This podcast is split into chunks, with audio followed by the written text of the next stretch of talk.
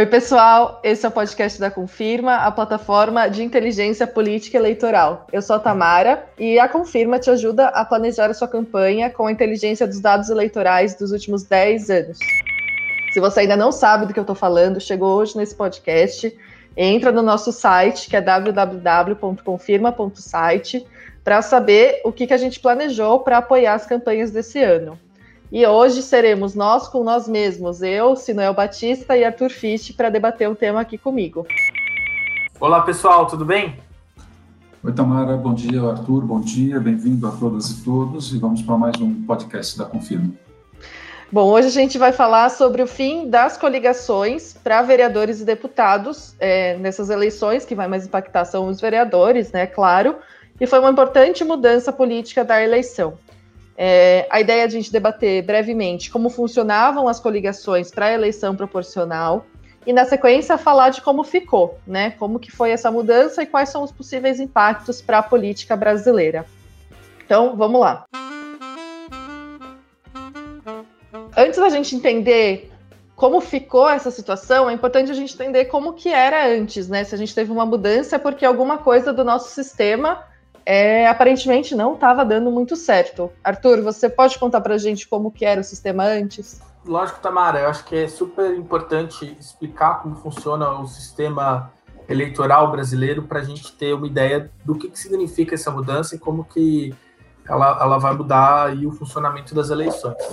Primeiro, antes de tudo, é importante explicar como é que o, o sistema é, eleitoral brasileiro está configurado. A gente tem um sistema é, que ele é proporcional, é, o, voto é um sistema de representação proporcional de lista aberta, é, e que isso quer dizer? Isso quer dizer que a gente elege os representantes é, tanto para as câmaras dos deputados, quanto, quanto para as assembleias legislativas, quanto para a Câmara dos Deputados, de forma proporcional, né? Os partidos têm suas cadeiras é, distribuídas de acordo com a vontade do eleitor, né? Então, proporcionalmente, que é diferente, por exemplo, do sistema americano, que é um sistema distrital. A, a grande questão do nosso sistema, e que torna ele talvez bem único no mundo, um dos poucos nesse é, desse formato, é que ele é, além de ser proporcional, que isso existe em vários países, ele é de lista aberta. O que, que isso significa? Significa que os partidos eles não vão chegar com uma lista estabelecida com uma ordem, um ordenamento de quem vai assumir qual cadeira antes. Quem vai definir essa ordem da lista são os próprios eleitores. Então, é super é, importante a gente dizer que a proporcionalidade do sistema representativo brasileiro é de acordo com os partidos. E isso para as eleições de cargos proporcionais, que a gente está aqui falando, que é de vereadores, deputado federal, deputado estadual e deputado distrital ali só para o Distrito Federal. Então, nesse sentido, é, é, assim que o sistema se estrutura. Também tem as eleições é, para cargos majoritários, que aí é a eleição de prefeito, de governador, de senador e de presidente. E as coligações partidárias elas são criadas é, com o objetivo de ampliar, né, construir uma coalizão antes da, é, da formação do governo, né, uma aliança de forças para que determinada candidatura seja vitoriosa. A aliança pode ser mais ou menos programática, né? Acho que tem coligações de todos os tipos. E é, no final do dia, uma soma de forças, é um, um, uma construção coletiva. É, isso, sim, existe é, em diversos países do mundo, não é um, uma questão única do Brasil. A, as, essas coligações têm, continuam existindo para as eleições, vão continuar existindo para as eleições majoritárias, de prefeito, de governador, de presidente, mas para as eleições proporcionais, é, a eleição de 2020 é a primeira que isso já não vai existir, ou seja, a gente não vai ter é, coligação para eleger vereadores. Então, que, que, como é que esse sistema aí ele, ele funciona? Né? Os votos, é, o eleitor ele pode votar é, tanto num candidato quanto numa legenda. Né? Você pode votar, apertar o número do partido e esse, esse voto entra no cômputo, no cálculo total de, de, de apoios, né, de votos que aquele partido teve. Ou também pode votar no candidato. Ah, os votos dos candidatos e da legenda eles são somados e conjuntamente eles são considerados no cálculo para distribuição de vagas. Ou seja, é, a gente vai olhar como se fosse um grande bolo de votos, ver quantos cada partido tem, e aí divide. Ah, o PT teve 30% dos votos da, da eleição de determinado lugar. Então, ele, teoricamente, se a gente seguisse uma regra de proporcionalidade, ele deveria ter 30% das cadeiras. É... Só que o que acontecia até então? É, entrava, somava-se nesse cálculo não só os votos da legenda e dos candidatos do PT, mas de toda a coligação. Então, somava-se os votos do. É, vamos supor uma, uma coligação fictícia é, do partido X e o partido Y. Somava-se todos os votos de legenda do partido X, todos os votos de legenda do partido Y, os votos dos candidatos do partido X e os votos dos candidatos do partido Y. Esse somar, fazer um bolo grande e ia se avaliar quanto do total é, de votos daquela circunscrição, é, daquele é, recinto eleitoral, né, é, aquele bolo representa. E aí chegava-se na proporção.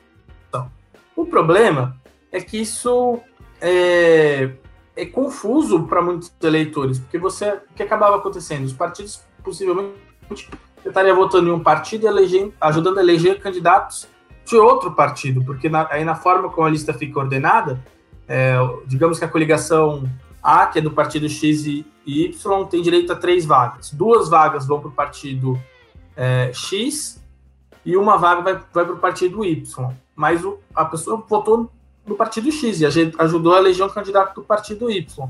Isso é, é de certa forma, ruim para a compreensão do eleitorado de como funciona o sistema. É, acaba sendo complexo. E aí vão as contas aí de é, quociente é, partidário, total de votos, quociente é, eleitoral. Então, é, é um, um, um, processo assim que trazia alguns problemas para a representação, né? O professor Jairo Nicolau, cientista político, ele tem um livro super legal que vai falar exatamente disso. O livro chama Representantes de Quem, que vai discutir como funciona né, a questão da representação no Brasil. E aí, se você vota para um partido e ajuda a eleger candidato de outro, é, isso obviamente tem implicações na, é, na estratégia eleitoral é, desses partidos. Bom, como eu estava dizendo, isso é ruim para o entendimento do eleitorado. Isso tem impacto na estratégia dos partidos, né? É, o que a gente observa muitas vezes, um partido pequeno se coliga com um partido grande em troca de apoio na eleição majoritária para conseguir ter um de seus candidatos puxados. E aí a estratégia de puxadores de votos é, pode, sei lá, funcionar para mais de um partido. Um candidato é, que tem uma votação muito expressiva do partido X pode ajudar a eleger 3, 4, 5 candidatos do partido Y, se ele tiver um, um, se ele estourar de votos. E isso é estratégia partidos. Às vezes os partidos, eles, é, entre aspas, né, perdem cadeiras que eles teriam direito é, ao dar para outros em troca aí de um apoio para eleição majoritária. E aí, se acho que seria legal, comente por favor, como que funciona né, a questão das, das estratégias de aliança, de coligação dos últimos tempos? Ah, é, Arthur e Itamar, eu acho importante, antes de fazer um comentário sobre a estratégia é, que os partidos adotam, né, até porque são 33 partidos aptos a disputar a eleição, cada um deles tem, tem um jeito de, de fazer campanha e é, vários deles têm estratégias que coincidem, outros não, enfim, as, as várias disputas nos vários campos ideológicos que orienta não somente a formação dos partidos, mas naturalmente a vida funcional de cada um deles.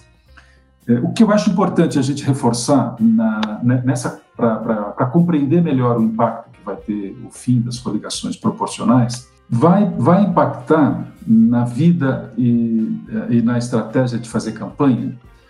Para dentro dos partidos, não resta dúvida que vai impactar, porque a, a eleição municipal ela é precursora, vamos dizer assim, de, da captação e da, e, e da indução de, de grandes transformações que vão acontecendo dizer, a, cada, a, cada ciclo eleitoral é, e com a renovação do, do mais adiante, que é a eleição nacional e a eleição estadual. Né?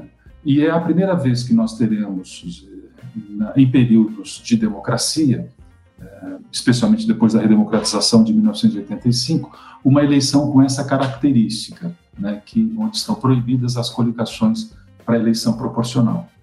Ah, e aí, é, o que é importante a gente fixar aqui como linha de, de, de base. É, nós falamos eleições municipais. Né? E, e por, por, por que no plural? Porque são 5.570 municípios? Não é apenas por isso. Né? Cada município tem a sua eleição. Mas em cada eleição municipal ocorrem, como disse o Arthur, duas eleições.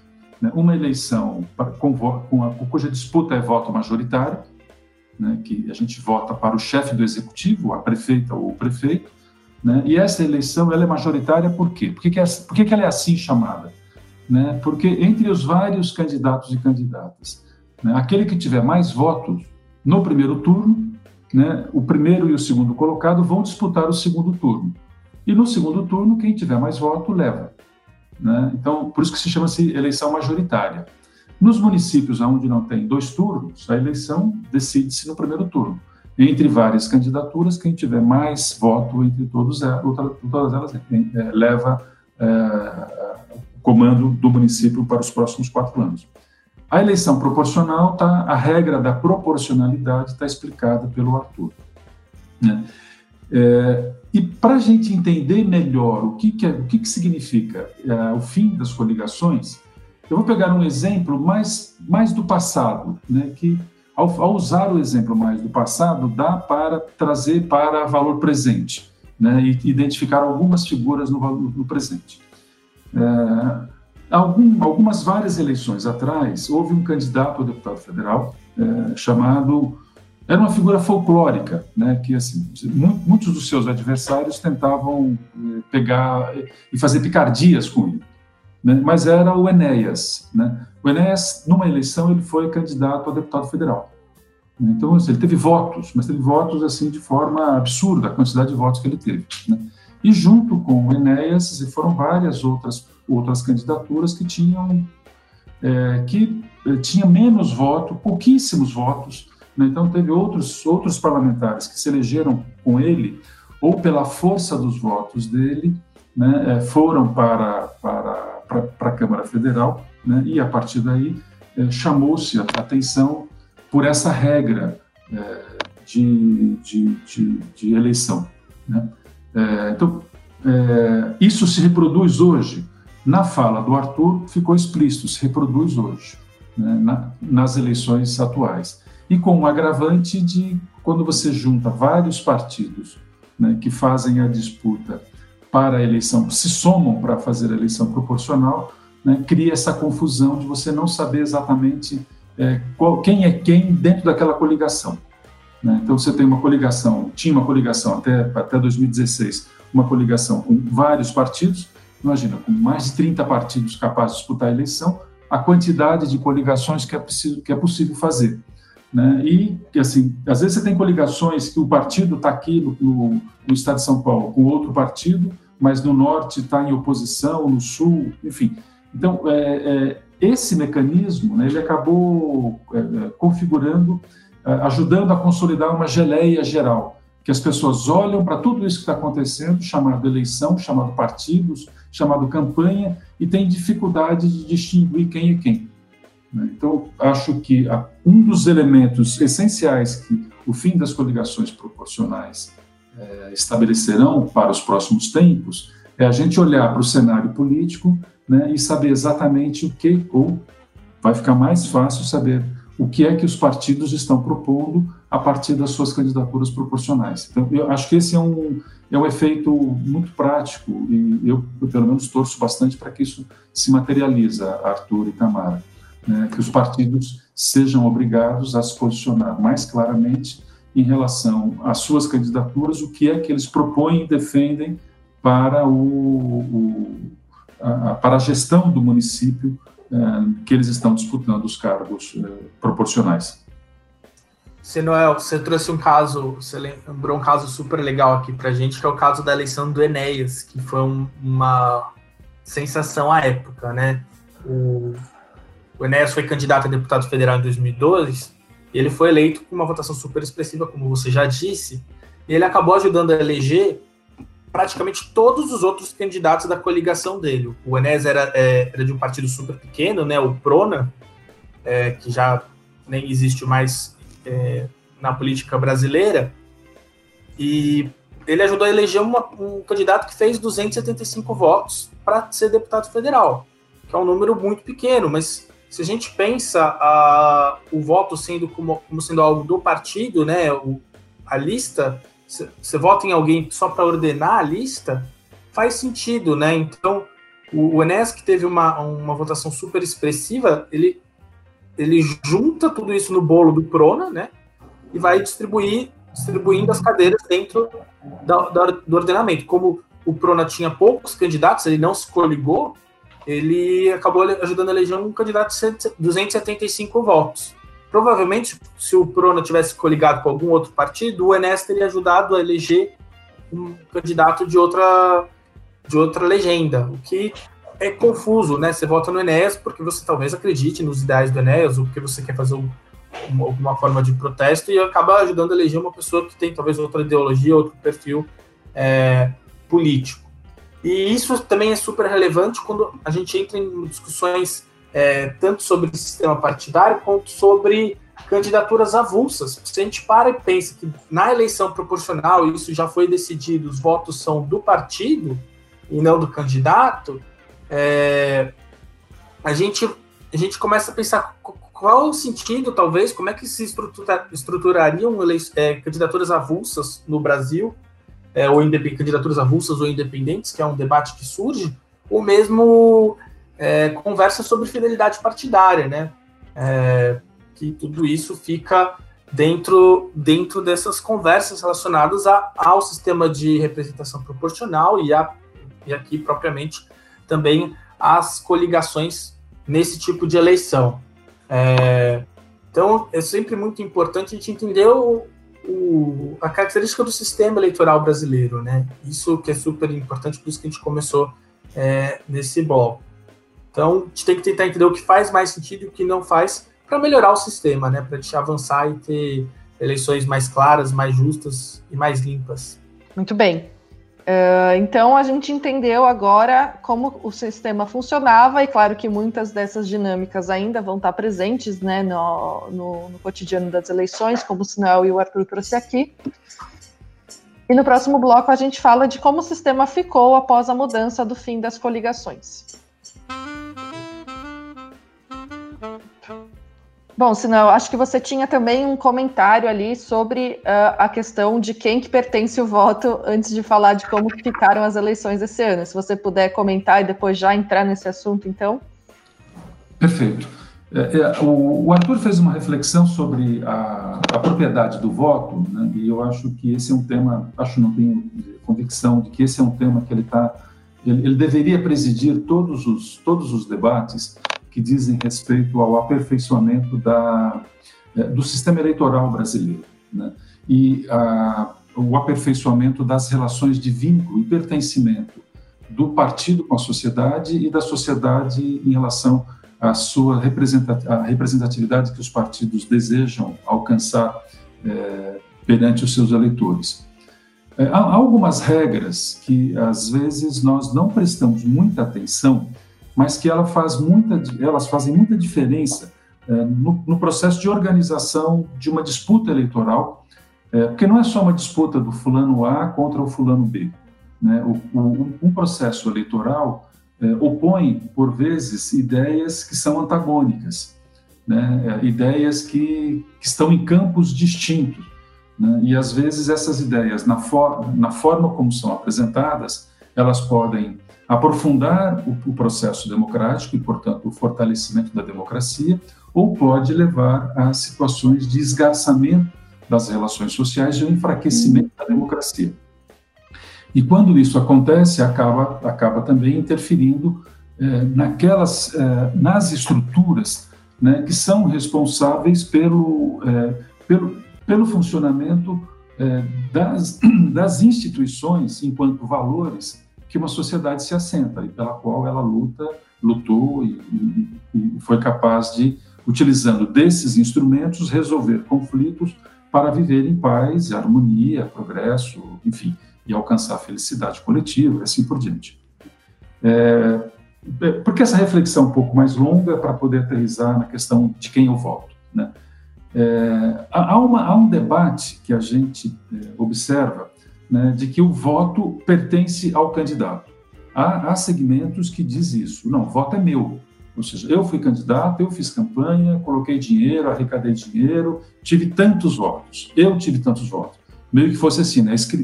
Escriturado, foi lavrado no cartório eleitoral que eu sou proprietário de tantos votos. Né? Há outros que diz o seguinte, ou seja, não, você não é candidato de você mesmo, né? Você é candidato é, de uma proposta, você é candidato de um grupo, você é candidato de um anseio, você defende uma tese para o desenvolvimento, uma tese que diz que os recursos, os dinheiros públicos que estão nas mãos no cofre da prefeitura ou do governo do estado ou do governo federal deve ser utilizado para atender é, atividades tais, tais e tais, numa regra de prioridade x, y, z. Quer dizer, portanto, a, a, quando você obtém o mandato né? Esse mandato ele é, é um mandato público, mandato de quem conferiu para você, que é o eleitor. Então ele transfere por meio do voto uma é, uma delegação para que você, em nome dessa população, daquele, daquele território onde você alcançou o voto, que é o município, portanto a Câmara, um Estado para a Assembleia, ou um Estado para representar na, na Câmara Federal. É, e, e, portanto, a relação de propriedade né, não é do eleito, e sim de uma instância que representa a construção de um projeto de, de, de país, que, e, e, que representa uma parte do, do, do pensamento do país, né, que seria o partido. Né, e por isso que existem partidos. Né, e, e o nome partidos está tá claríssimo, ou seja, ele é de parte mesmo. Né, o partido representa um pensamento, né? E ele não e assim é, toda, todas as vezes que você tem um partido único, hegemônico, né, isso acaba gerando condições é, propícias para o autoritarismo ou para dizer, é, desmandos absurdos. Né? Por isso que é importante ter partidos no, no, no sentido plural mesmo, com P maiúsculo, vários partidos. Né? Agora, vários partidos não significam essa quantidade enorme que nós temos. Né? Então, a disputa que tem hoje em relação ao de quem, a quem pertence ao voto, né, e que, portanto, está atrelado à fidelidade partidária, é que é, o voto pertence à sociedade e a sociedade representada pelos partidos. Portanto, o voto e o mandato pertence à sociedade que conferiu aos partidos a representação para o debate político. Então, a, a, fidelidade partidária, por isso que é importante evitar a troca de partidos. Né? Assim, há, há, legislações mundo afora que não permite que o, que o candidato, que o, o, o, parlamentar mude de partido, é, a não ser com uma frequência de a, a, cada, tanto, a cada tanto tempo, né? a cada X tempo. Isso, isso a gente chama de fidelidade partidária. A permanência é a fidelidade partidária e votar de acordo com as diretrizes do partido é outro elemento da fidelidade partidária. Né? Então, o que nós estamos discutindo é, nessa reflexão é fidelidade partidária, o voto pertence ao partido, né, e o partido tem a missão de cumprir aquilo que ele prometeu no seu programa de governo, dizer, quando estiver é, executando o, o, mandato, seja no parlamento, seja no, como chefe do Poder Executivo Municipal. Sinuel, você trazendo esse ponto, é, acho que para muita gente que está ouvindo o podcast, não sei, vai ser também uma surpresa, porque a gente tem uma tradição no Brasil de votar em pessoas, né? Não em legendas, em ideias, em diretrizes partidárias. Então, acredito que vai ser um grande, uma grande mudança, né? Quando a gente fala do fim das coligações, a gente reentender todo esse cenário, porque a gente tem muitos candidatos que estão muito ligados à sua própria figura, né? E não necessariamente a uma ideologia clara de um partido específico. É, esse seu comentário, Tamara, ele é super importante porque há um, talvez um desconhecimento ou um, uma falta de debate sobre o modelo eleitoral que a gente tem no Brasil, que é o proporcional. E um modelo proporcional, a, a unidade central são os partidos mesmo. A gente até tinha essa figura das coligações partidárias no modelo proporcional, que agora não existem mais, é, que são figuras uhum. até um pouco estranhas, uh, mas o partido é quem vai definir quantos, quantas cadeiras vão ter, tamanho né, de, cada, de cada bancada. Eu, eu acho essa, essa observação muito interessante, Arthur e Tamara, que ela, é, assim, claro que os partidos têm as suas grandes lideranças, as suas grandes figuras, e há partidos, por exemplo, que, é, ou melhor, há lideranças né, que por vezes se tornam maiores que os partidos, né, os, os seus respectivos partidos. É, mas mesmo mesmo partidos assim que tenham lideranças gigantescas, né, que são responsáveis por feitos inacreditáveis ou feitos inenarráveis, vamos dizer assim, né, é, não não vive sem partido, né, não, não, há não há nenhuma estrutura é, é, possível, né, de, de ser gerida ou de ser tocada ou de ser ou tese a ser defendida né, que, não, que não tenham defensores, que não tenham um grupo no entorno, né, e esse é o papel dos partidos. Né. O que, é, é, o que eu entendo que as, as eleições proporcionais, as, as coligações é, proporcionais sendo proibidas vai, vai, vai produzir né, é, é, fazer um, um, um, assentamento melhor dessas lideranças né, no, no, ambiente onde elas trabalham, onde elas, onde elas militam, né? E aí, é claro, você vai ver que tem, você tem é, determinadas comunidades que tem lá uma representação, uma vereadora, um vereador que está há oito, seis, sete mandatos. Né? Isso é bom ou isso é ruim? Deve ser bom, porque dizer, se lá oito mandatos, né, porque dizer, todas as eleições, dizer, os eleitores vão às urnas e conferem o voto para aquela pessoa fazer aquilo que promete fazer. E se eu vou lá uma segunda vez, uma terceira vez, uma quarta vez e voto, né, é porque assim, a, a representatividade foi exercida. Né? Ah, mas falta oxigenação nessa estrutura. Ok, então os outros partidos precisam apresentar teses que sejam melhores. Né? O, que, o, que é, o que é interessante a gente observar é que o fim das eleições proporcionais possibilitará enxergar melhor estas teses, esse jeito de fazer política que ficou meio turvo né, quando ficaram meio turvo quando existia a vigência da, das, das coligações, né, porque era, era, muito, era muito interessante você olhar para as coligações e ver meio assim cruzamento de jacaré com cobra, né, você tinha um partido de uma postura A, o outro de uma postura B ou postura C, que era, era difícil você entender por que e como é que eles estavam juntos pedindo voto e um auto-beneficiando o outro, né, um, um ajudando o outro. Agora não, agora cada partido terá a sua força e terá que se apresentar com as suas candidaturas. E a população, ao votar, ela vai votar exatamente no partido A, no partido B, sem as, sem as, as intercomunicações previstas pelas, pelas, pela, pelas coligações que haviam em funcionamento até 2016. Sinuel, acho que você já entrou então no tema deste bloco, finalmente, que a gente ainda não falou, que é como é que fica a situação com essa mudança. É, Arthur, você pode comentar como que foi a, a, a, questão legal e, enfim, como as regras novas definiram o fim das coligações? Um ponto da... Assim, gente, a gente precisa só uma, uma ressalva. As coligações para cargos proporcionais estão acabando. As coligações para os cargos majoritários ainda existirão. O que, que, é uma, que, que é um cargo proporcional e o que, que é um cargo majoritário? Então, os cargos majoritários são aqueles que são eleitos pela maioria da, é, da população. São os cargos que a gente tem, a gente já falou aqui no, no, no podcast, mas sempre bom repetir, são os cargos para prefeito, para governador, para presidente é, e para senador. Ah, então, são, são esses os cargos políticos que têm, são eleitos de forma majoritária, ou seja, você precisa ter a maioria dos votos, quem tiver a maioria dos votos leva. Os cargos para proporcional, como a gente já disse no, no, no, primeiro bloco do episódio de hoje, eles são eleitos de forma proporcional. As, que vai ser eleito, quem vai entrar é, na Assembleia, na Câmara Municipal, na Câmara dos Deputados, vai ser de forma proporcional aos votos que determinado partido e até 2018 determinada coligação tiveram.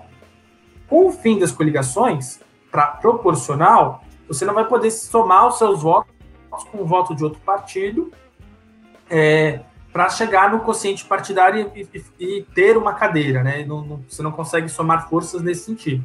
Mas as coligações para eleições majoritárias, isso é, os cargos A, partido A se alia com o partido B é, para tentar eleger um determinado candidato.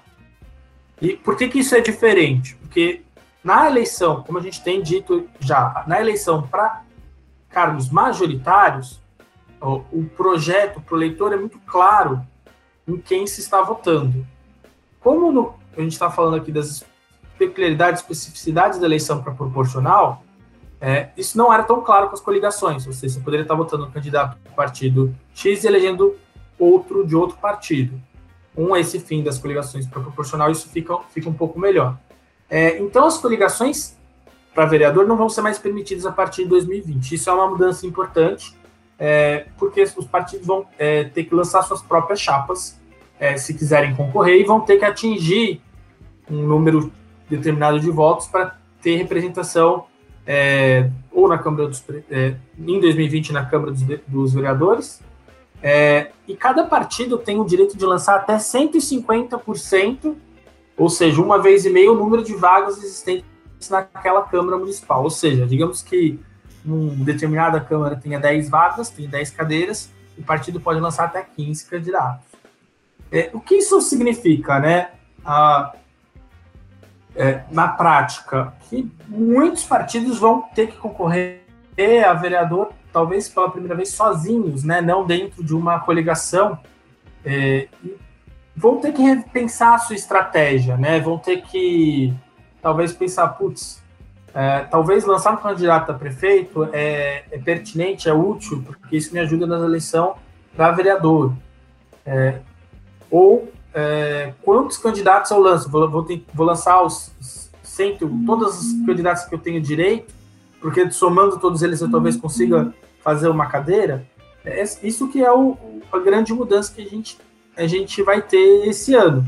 E é, é, um, é o primeiro, a primeira rodada dessa nova regra, né? Então tem uma incerteza muito grande. Eu acho que candidatos de partidos é, pequenos e nanicos, em que isso é menos claro, né? E a gente vê movimentações de candidatos que mudaram de partido para a eleição de 2020 já pensando nessa regra.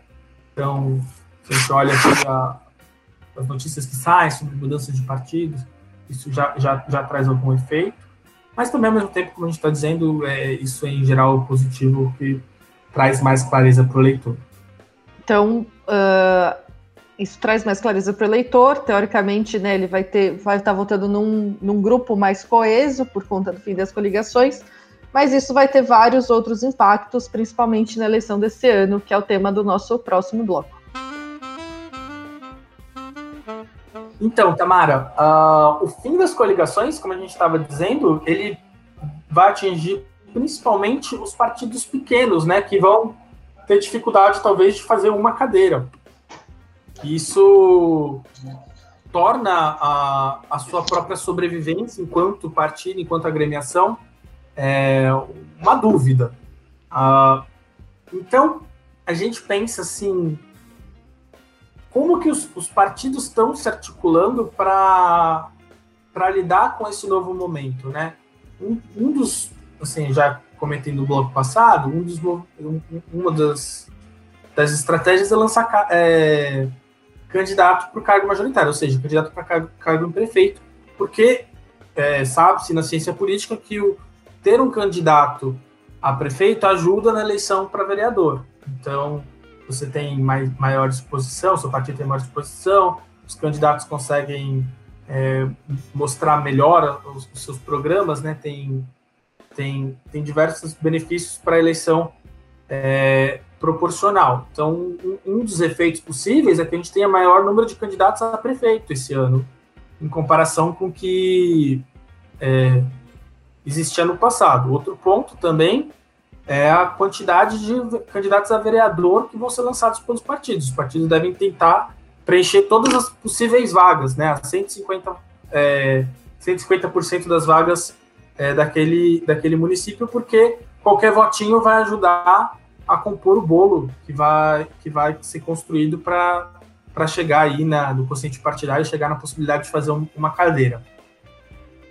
É, além disso, aí pensando aí mais longo prazo, um dos possíveis efeitos desse, dessa mudança política é a questão da diminuição da fragmentação partidária, né? A gente isso em conjunto com a causa de desempenho, que é outra mudança que já começou em 2018, que é uma cláusula que você só consegue acessar recursos é, de fundo eleitoral, questões de tempo de TV se você tem determinado porcentagem dos votos, é, pode, pode fazer com que partidos é, deixem de existir ou procurem se fundir com outros, é, o que diminui a grande fragmentação do sistema partidário brasileiro. Gente, como o Sinal já citou, a gente tem 30, 33 partidos hoje no Brasil, é muita coisa, é o país com o maior número de partidos é, efetivos né, no mundo, e, e isso ajuda, a questão de diminuir o número de partidos é bom para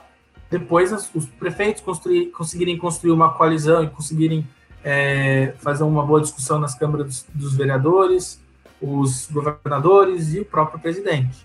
Então a relação é, pode ficar mais fácil entre executivo e legislativo com um número menor de partidos. O ponto aqui também disso tudo é que a gente já, já comentou, né? Os partidos eles vão ter que se, se abrir mais, possivelmente, né? é, mudar as estruturas internas de democracia partidária, né? Porque os que sobreviverem vão ter dentro deles talvez outras agremiações com correntes diferentes e acomodar num grande partido maior é, é, sempre mais difícil. Você vai precisar criar esses, esses instrumentos de democracia interna. Uh, e também fortalece o debate sobre o posicionamento de cada partido, né? Uh, partidos completamente sem características ou é, totalmente talvez amorfos ou, ou, ou sem uma, uma, ideologia muito clara vão ter talvez dificuldades, não, não sei dizer aí, é um exercício um pouco de futurologia, mas vai, vai mudar a estratégia dos partidos, porque a, a forma de se eleger representantes está é, tá mudando e tem isso tem bastante impacto. Sinuel, e qual que é a sua opinião sobre como que essa mudança vai atingir principalmente os municípios menores? Eu assim não assim tenho um pouco de dificuldade de, de, de, concordar com um dos argumentos do Arthur em relação ao número de candidaturas ao poder executivo que vai aumentar. Eu, eu, eu só sou um pouco cético com isso, viu, Arthur? Eu, eu acho que a gente vai ter uma visão mais clara né, é, a hora que as encerrar o período de, das convenções partidárias com, e a gente contabilizar, de fato, o número de candidaturas e comparar com as eleições anteriores, 2016, 12, 8, assim por diante. É, eu tendo a achar que o impacto, sim, que vai ser produzido no número de candidaturas é o número de candidaturas a, a, a na, na, eleição proporcional. Ou seja, nós deveremos ter mais candidaturas às câmaras municipais. Já para as prefeituras, para o executivo, eu não, não, não sei. Não, a, a, assim, da experiência que eu tenho e observando, é, especialmente os movimentos que estão, que estão em curso na atualidade, né, a, o, a reflexão que eu faço é de que não deverá, se aumentar, não será uma coisa assim estrondosa, entendeu? É, como a gente poderia supor. É, mas aí é só, não, é, não é uma não é uma disputa, é apenas uma, uma, uma, uma reflexão, né, que a hora que saírem os números a gente pode voltar nesse tema e, e, e confirmar. É, tem uma coisa que, que eu acho importante a gente né, adiantar aqui, né, para é, chamar a atenção e deixar isso no radar para é, a gente voltar a refletir sobre ele, especialmente depois que terminadas as eleições. Né? É, a legislação, a emenda constitucional que aprovou o fim das, das, das coligações, não deixa margem à dúvida os, é, de que isso, é, essa regra entra em vigor. Mas uma coisa que a legislação não regulamentou, ou, ou melhor, ela regulamentou e, e, e deixou um, um, vaso de comunicação, ou alguns vasos de comunicação, que é o seguinte: não pode ter é, coligação para eleição proporcional mas pode ter coligação na eleição majoritária. Né? Então, que exercício é possível fazer aqui? O partido A e o partido B não pode coligar para disputar as vagas nas câmaras municipais, mas ele pode ele pode coligar-se para disputar junto o comando da prefeitura. Né? Então, é, que efeito tem isso do ponto de vista prático na formulação e na formação das teses partidárias. ou seja, na, na linha daquilo que o Arthur dizia ainda há pouco, é, que se soma isso mais a cláusula de, de desempenho, né, é, que o objetivo, dizer, claro, da, da, das reformas e de muitas reflexões que a gente ouve é que há muitos partidos, há um excesso de partidos na, na, no cenário brasileiro e, portanto, haveria necessidade de ter um, um movimento né, de, de, de, refundação, de reorganização, para que se trouxesse para um número que fosse um pouco, um pouco menor. Né? Não tão pequeno como alguns países, em, em que, é, que, são bipartidários, né, mas que tivesse uma, uma, uma quantidade menor. Essa quantidade menor é difícil de especificar. É cinco, são cinco, são seis, oito, dez, enfim. Mas uma coisa que está claro é que 33 é muito, são, são, são muitos partidos. Né? É, as eleições deste ano, especialmente o fim das coligações é, é, proporcionais, né, ajudarão nessa direção? Né? Eu, eu, a impressão, assim, ainda que com uma, um ânimo muito moderado, eu entendo que sim, né? mas esse, o cenário ficará mais claro né, se a velocidade desse movimento para diminuir o número de partidos né, ela, ela vai ser adequada de acordo com que uh, inúmeros, inúmeros defensores da reforma deseja, eu acho que vai ficar mais claro na, na somar os resultados, os impactos produzidos nas eleições proporcionais desse ano e os impactos produzidos nas eleições proporcionais de 2022.